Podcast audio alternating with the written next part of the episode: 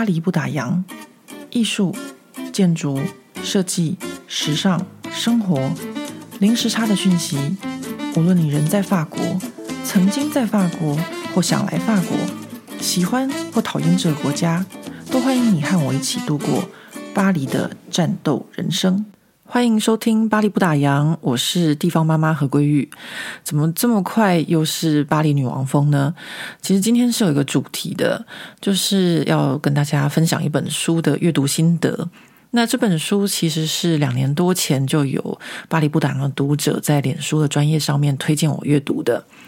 那今年因为我喜获读墨的电子阅读器，所以呢，我那时候就很快的在。那个网络上买了这本书的电子书，然后最近呢有空把它读完，就想说来跟大家好好讨论一下这本书。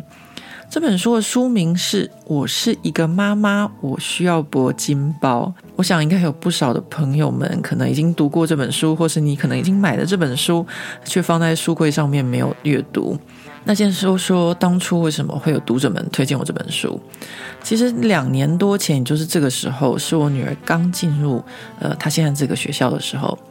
那那时候呢，我记得非常的清楚，也就是我第一次参加女王蜂的集体的大会议的时候。那一天的会议呢，是在晚上的十八点半。那很多女王蜂都是呃工作结束之后，风尘仆仆的赶到学校的大礼堂。去集合参加这个会议。那那时候其实我是完全是一个新手妈妈。其实我一直都是新手妈妈，就算女儿已经到了呃上国中年纪，我始终觉得自己是新手。那天我其实还蛮震惊的，因为就下班时间，然后来了很多气场非常强大的女性，然后不是手拿香奈儿包，就是手拿铂金包。然后踩着高跟鞋，真的是那种气场，我不知道该怎么讲。我看到他们都想叫一声妈，因为我自己就是呃一件牛仔裤，然后一个 T 恤，然后一双球鞋，就这样子骑脚踏车去。我一直都是这样子，因为我女儿学校离我们家不是很近，所以我都把它当去学校骑车这件事情顺便当运动。那天的女王峰会议大概讲了些什么，我完全是听不懂，因为那是我第一次参加这个女儿的，就是家长会的这个活动。然后我后来比较惊讶的哦，就是女王峰大会结束之后，各年级分别带开这件事情。那时候我是在六年级的那个群组里面。每一班都会有两个家长代表，那所以像我女儿他们一个年级有十几个班，所以就是二三十个女人要围成一圈。那个时候我就完全的挤不进去那个圈圈的中心点，也就是我完全没有办法听到六年级的上风在讲什么，因为其他的那些女王蜂们实在是太强大了，我完全被他们挡在外面。这边我要顺便说一下，我很喜欢用“上风”这个词来形容我们女王蜂的每一个年级的家长代表的负责人。因为这个词其实呢，是来自于那个二次世界大战还是国共内战的时候，国民党的那个特务，他们用来形容就是他们的呃特务头子。那时候特务头子就是。呃，戴笠戴雨农，所以下面人都会说上风说什么，上风说什么。那戴笠戴雨农他也有他的上风，他的上风就是蒋介石，所以我很喜欢用上风这个词，因为我觉得蛮讽刺的。而且我加入这个女王峰，也就是为了要收集情资嘛，对不对？所以我现在称他们是上风，也就是刚好而已。好，那我那一天呢，就是第一次参加这个女王峰的集体大会，然后被排挤在我们这一个年级的，就是群组，这样一圈圈圈，大家这样团团围着上峰，然后完全插不进去。后来那天晚上回家之后，我就做了一个噩梦，因为那一阵子我台湾的朋友都在抢蔡依林演唱会的门票，我就梦到我也要抢蔡依林演唱会的门票，但是我怎么样都抢不到，然后都被一群女王蜂，不是被他们的高跟鞋踩在脚底下，就是被他们的包包打到。后来我就把这件事情在我的脸书专业上面跟读者们分享，大家都觉得很好笑，就有人留言建议我来读这一本。我是一个妈妈，我需要铂金包。现在我已经在这个女王蜂群体两年之后，然后我再来读这本书，这边呢，我就可以跟大家分享一下我的读书心得。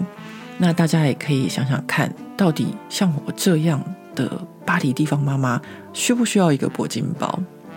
首先呢，我要先讲的就是说，呃，这本书我读完以后，有一个很大的不一样的地方，就是法国和美国的国情是不同的。然后纽约跟巴黎的国情和风俗民情也是不同的。呃，在这个书里面呢的作者，他因为搬家到上东区，因为有小孩，他想要让小孩到纽约上东区的学校，然后或是搬家到上东区的学校，因为这些原因。呃，这个书中的作者，他到了一个和他社会阶层不一样的，或者说高出许多的一个环境当妈妈，我觉得这真的是蛮辛苦的。我不得不承认，我自己现在的情况也是有一点这样子，因为我们是住在巴黎的第十八区，也就是蒙马特这边。这边呢，基本上就是一个艺术家很多，然后呃，在法文里面我们说是比较波波的地方，也就是布尔乔亚跟波西米亚。人比较多的地方，你如果讲成台湾的话，可能就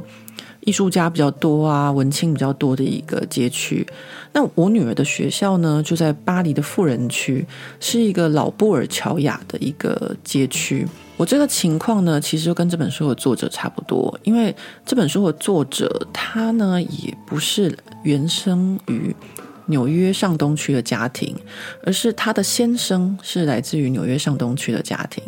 所以对他先生来说，可能比较没有什么文化上面的冲击，但是对作者本身来说有很大的冲击。那我自己的另外一半呢，其实也是源自于呃巴黎，就是比较富人区的家庭，所以对他来说好像都是习以为常的事情，但对我来说，有些事情也是蛮冲击的。只是说呢，有一些东西还是不太一样的，就是像这本书里面呢，他说到呃一些呃最新的包包啊，或是什么的，这些在我女儿的学校，就是其他的妈妈们里面，就算他们可能背的是铂金包或是香奈儿包，对他们来说都是很普通的一件事情，就是比较没有用呃包包这件事情在炫富吧，呃这么说。有可能是我自己对这种事情没有什么特别的感觉，因为在法国就是这样子。如果这个人他能够背得起铂金包，他绝对是住豪宅。就是在法国这个社会，因为税课的非常的重，能够买得起铂金包的人，他们通常收入相对就是非常的高，也就是他不可能穿着一件呃地摊的衣服，然后呃存了好几个月的薪水去买铂金包。如果他买得起铂金包，他绝对是也是穿名牌的内裤，家里面是住豪宅，这样子的情况跟呃美国可能有很大的不一样，就是说法国人比较没有这么喜欢炫富，或是。用呃身上的行头来决定一个人的社会价值，就像我曾经听到一些在巴黎名店的法国人抱怨说，他们觉得亚洲的客户，不管是日本、台湾、中国、香港，他们都有一种土豪的气息，就是他们的态度就是会把服务生不当人，就是很暴发户这样子。可是基本上这样的情况在法国是比较少的，所以像我这样子，呃，没有铂金包也是可以在这样子的。环境这样的学校生存，我记得我第一天受到震撼教育，就是呃那时候女儿学校还没开学，暑假前去帮女儿报名学校的时候，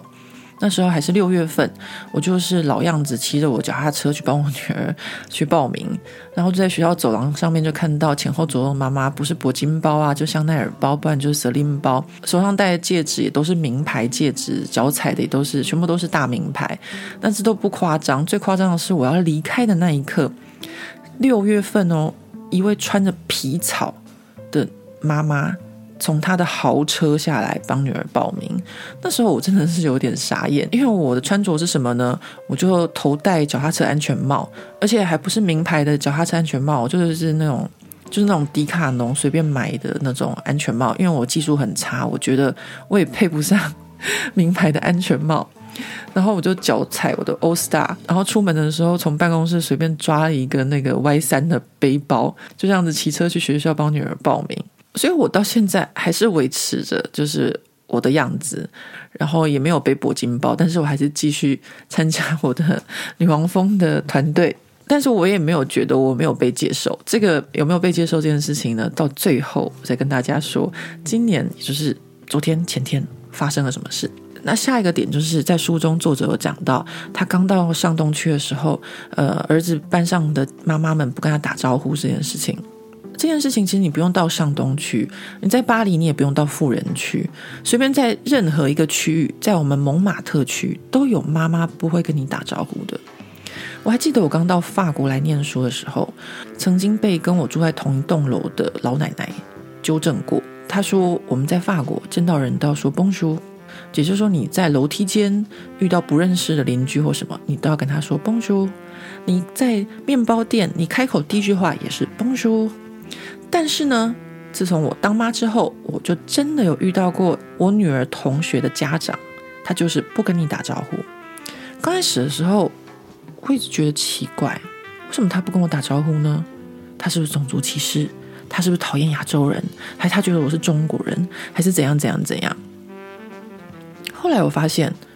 这个妈妈她不止不跟我打招呼，她也不跟我另外一半打招呼，她也不跟其他的一些特定的家长打招呼。那这样子我就知道了，这不是我的问题，是这个妈妈的问题。她自己呢，心中她有一把尺，她觉得某些人是值得她打招呼的，某些人是。他不值得打招呼的。当这一点搞清楚的时候，我觉得就没有什么好在意的。就是我们没办法改变别人，我们就维持我们自己就好了。我们也不需要去在意他有没有跟我打招呼。所以这本书里面的这个女主角，她说到不打招呼这件事情，其实她真的太在意了。我真的觉得没有什么好在意的。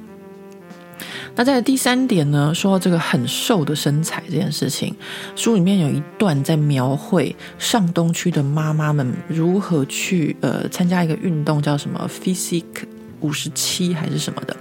我还特别上网去找了这个运动的 video。然后还曾经就是呃有一天早上在健身房的时候，就到那个健身房的教室，自己也试试看，跟着那个影片做一下他们这个上东区妈妈的运动，哈哈，我真的觉得在这一点上呢。不管是纽约或是巴黎的女人都蛮像的，为什么呢？因为这个纽约妈妈她做的运动呢，其实说穿了就是我们巴黎女人在做的瘦腿提臀的运动。就她这一些练下来啊，你就会觉得你的大腿的后侧跟外侧都快要炸裂了。这个是我平常不一定要在巴黎的富人区的健身房才会有的课，在一般的蒙马特的健身房就会有这样子的课程，就是基本上这是一个全巴黎女人的运动，而不是只有富人区的女人。但是说到身材这个部分，他就有说到，在上东区的女人呢，就是瘦更瘦，或是瘦得不得了这样。那根据我最近在女王蜂群组里面近距离的观察发现，的确。在我们巴黎女王蜂的群组里面呢，在上层的一群女王蜂当中，的确身材都还不错，也就是没有胖子。那女王蜂中的女王更是一个瘦到不行。其实这一件事情呢，就是反映了现在的欧美的一个社会上的价值观。这个我常常在巴黎布达郎里面有跟大家分享。就是在西方现在呢，会觉得胖是比较社会中中下阶层的人才会有的事情。那社会上的中上阶层的人呢，都非常非常的在意身体的状况，所以都不会让自己胖，因为过胖表示几个现象：第一个，你的饮食状况不好。第二个表示你的运动不够，所以在社会的中上层阶级的人都会希望自己的身材是比较精实的。所以像在女王蜂群组里面，呃的最上层，的确都是一群身材非常好的妈妈们，也就是他们不但平常工作照顾小孩，然后还有锻炼身体。这一点跟在这个呃我是一个妈妈，我需要铂金包这本书里面还蛮像的。不过接下来这一点就不太一样了。在纽约上东区的女人，也就是在这本书里面讲到这些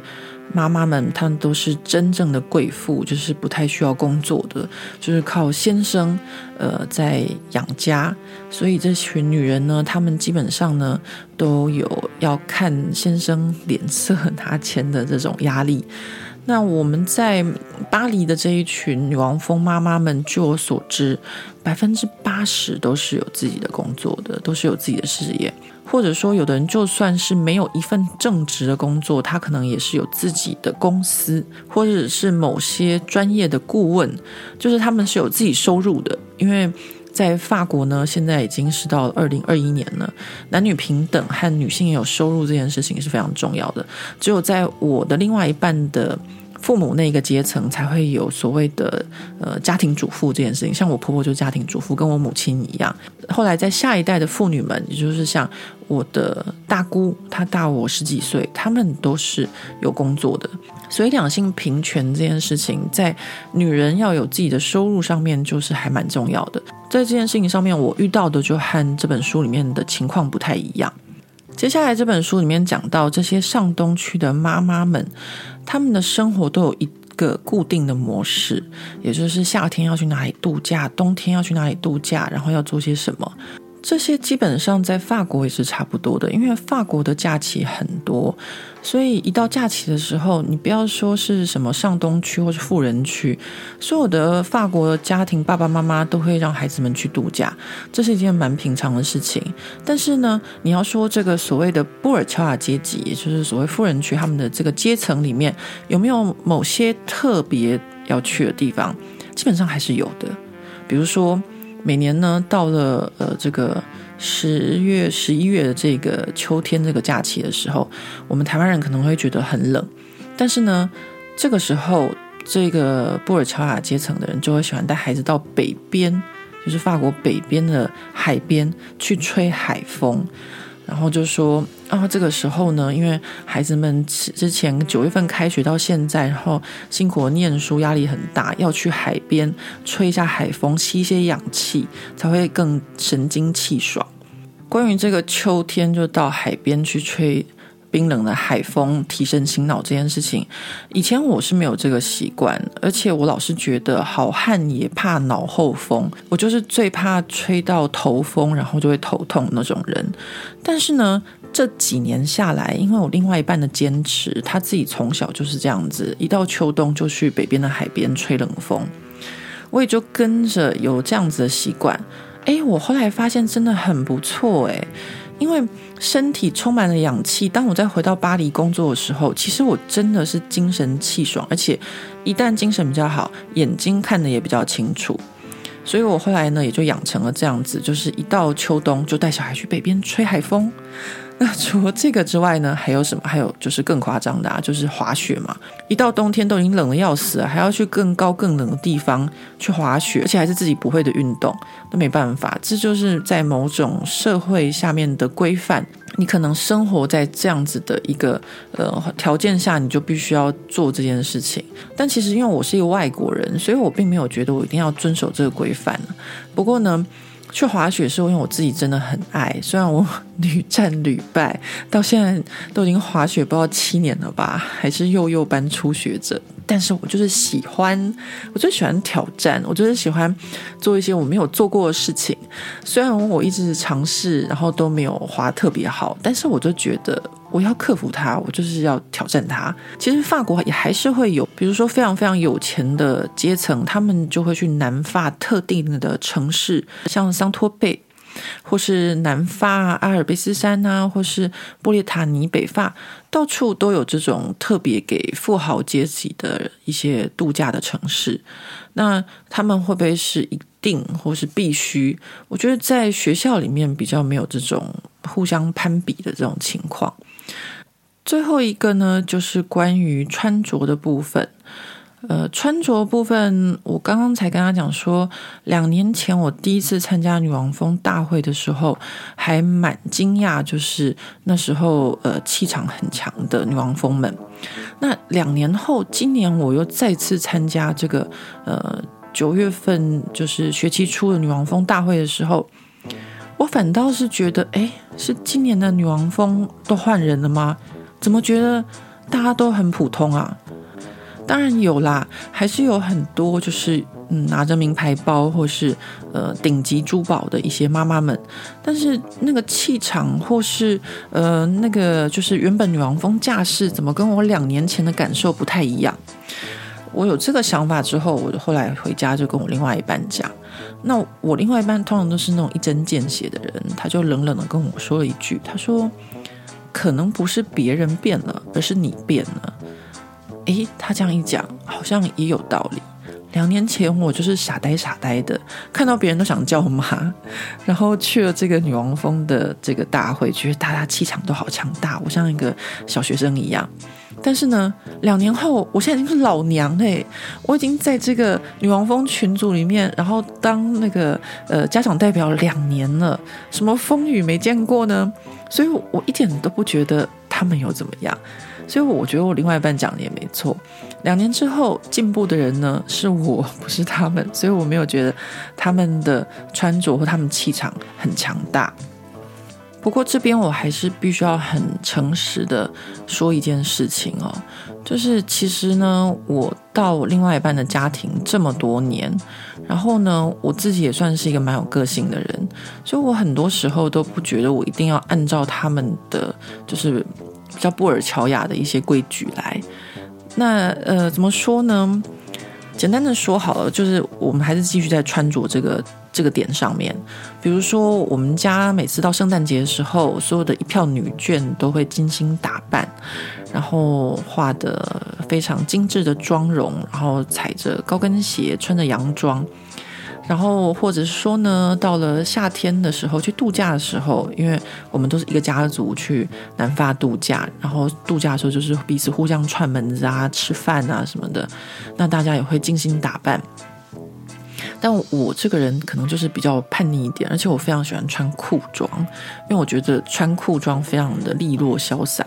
所以我常常没有在理他们那一套。然后今年呢，就发生了一件事情，因为我们今年暑假去意大利玩，那我以前曾经在罗马中暑过，所以我知道罗马很热。那在出门度假前，我的行李箱里面就只有放一种衣服，就是洋装，就全部都洋装，洋装，洋装，洋装。因为我觉得穿裤子可能会重蹈我当年的覆辙，就是大学的时候去罗马玩，然后中暑。所以我今年带的全部都是洋装，然后呢，先去意大利，再去法南度假。所以今年夏天度假的时候，不管是我妯娌在他家请客，或者是我大姑在他的度假屋请客的时候，我都是洋装出席。哇，各位你们知道吗？就是我的 dress code 对了。然后呢，我的大姑和我的妯娌都非常非常的高兴，就是好像觉得我长大了吧。我觉得我这是不良示范呢，因为我常常跟他讲说，我们怎么很多事情要入境随俗，但是其实我有非常非常叛逆的一面，就比如说我去度假的时候，因为在南法的日夜温差很高，那有的时候我们可能吃一顿饭就不小心吃到深夜，那就会很凉，所以我早就知道这些，我常常就会穿着裤装就去吃饭，我觉得也没有什么。但是呢，因为我们家女眷非常的多，十几二十个人，当大家每个都打扮得漂漂亮亮，穿着凉鞋、高跟鞋跟美丽的洋装的时候，只有我这样子。但是他们都没有讲话，因为他们人都非常的好，或许是觉得我是外国人，所以也没有什么关系。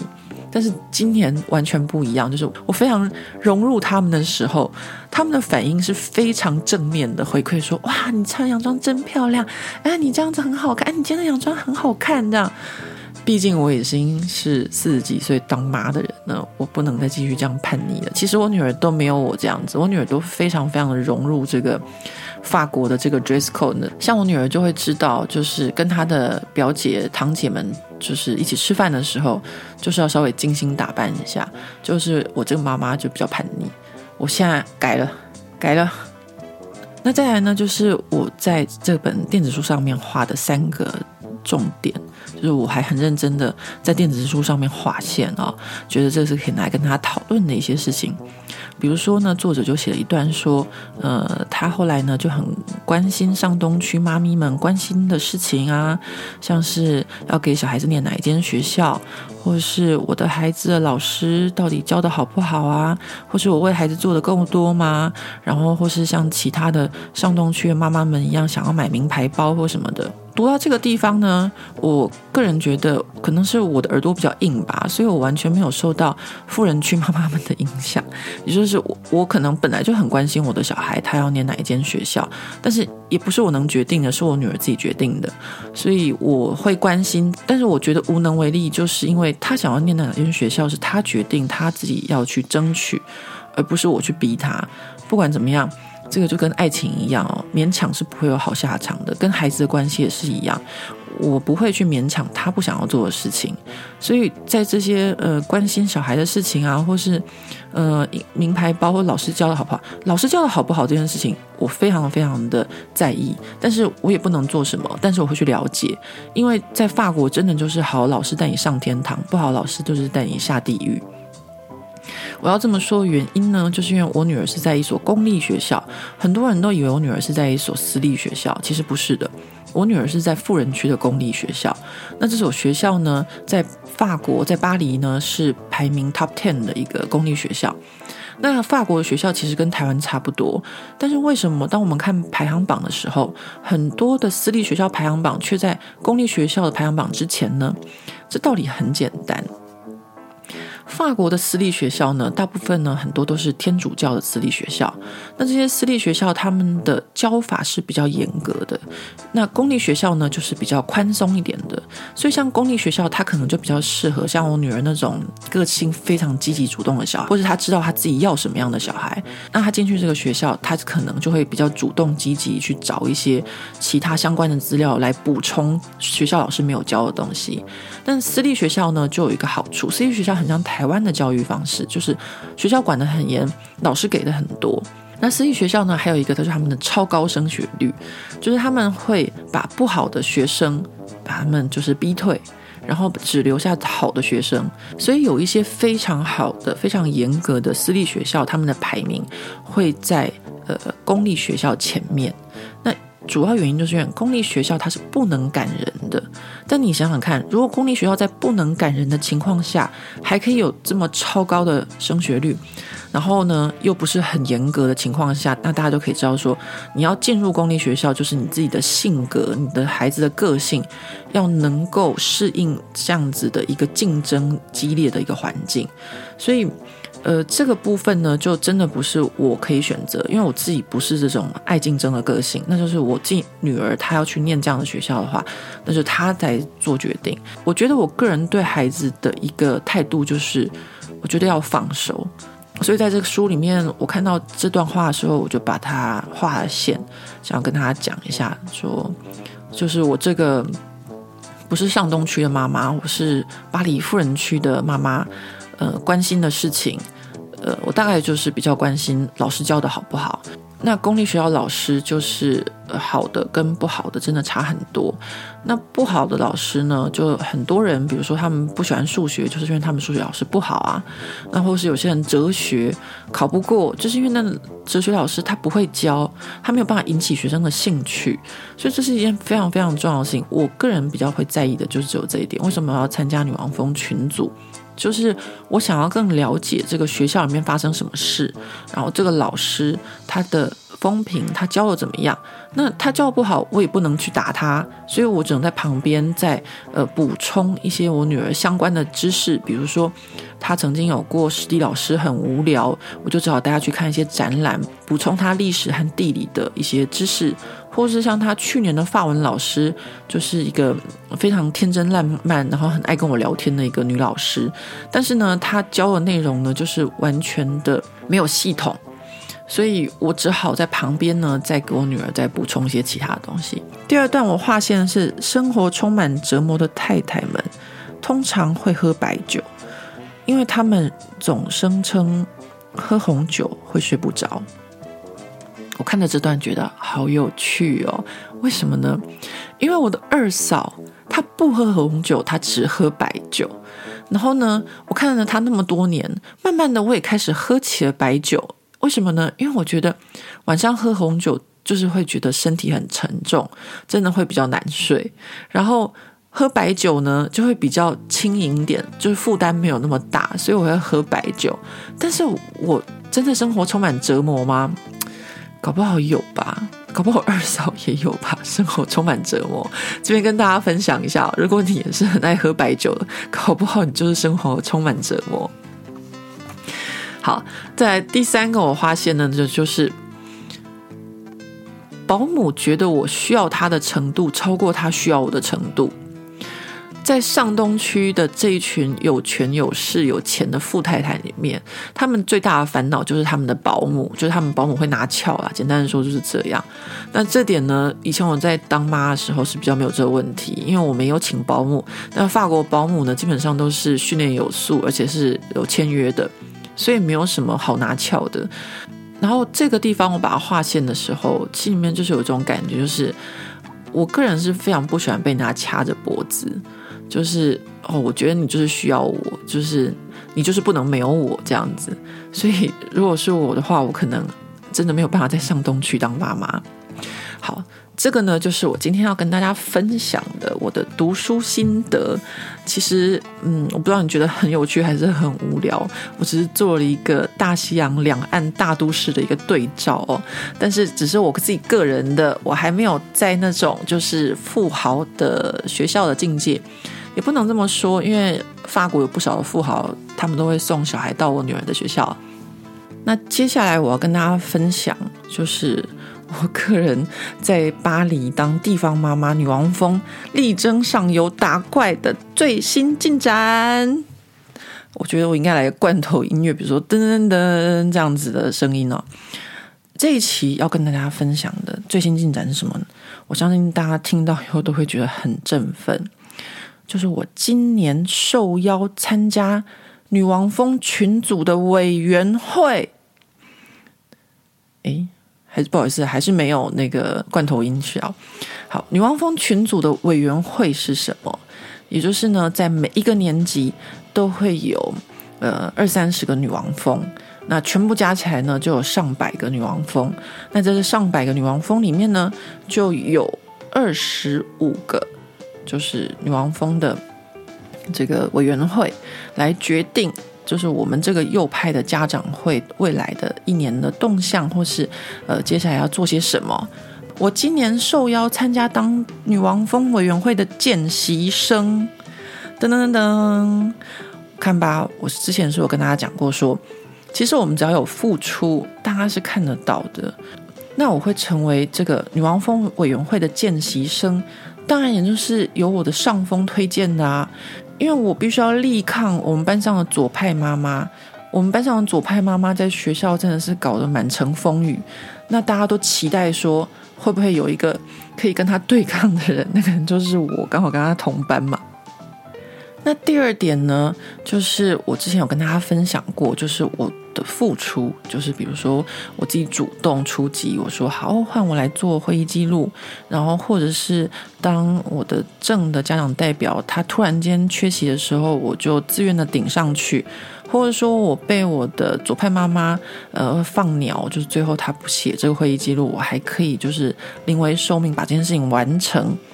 很多这些事情，或者说我跟其他人一样，报名第一梯次，早上八九点就去折纸去做手工这些事情，大家都会看到你的付出，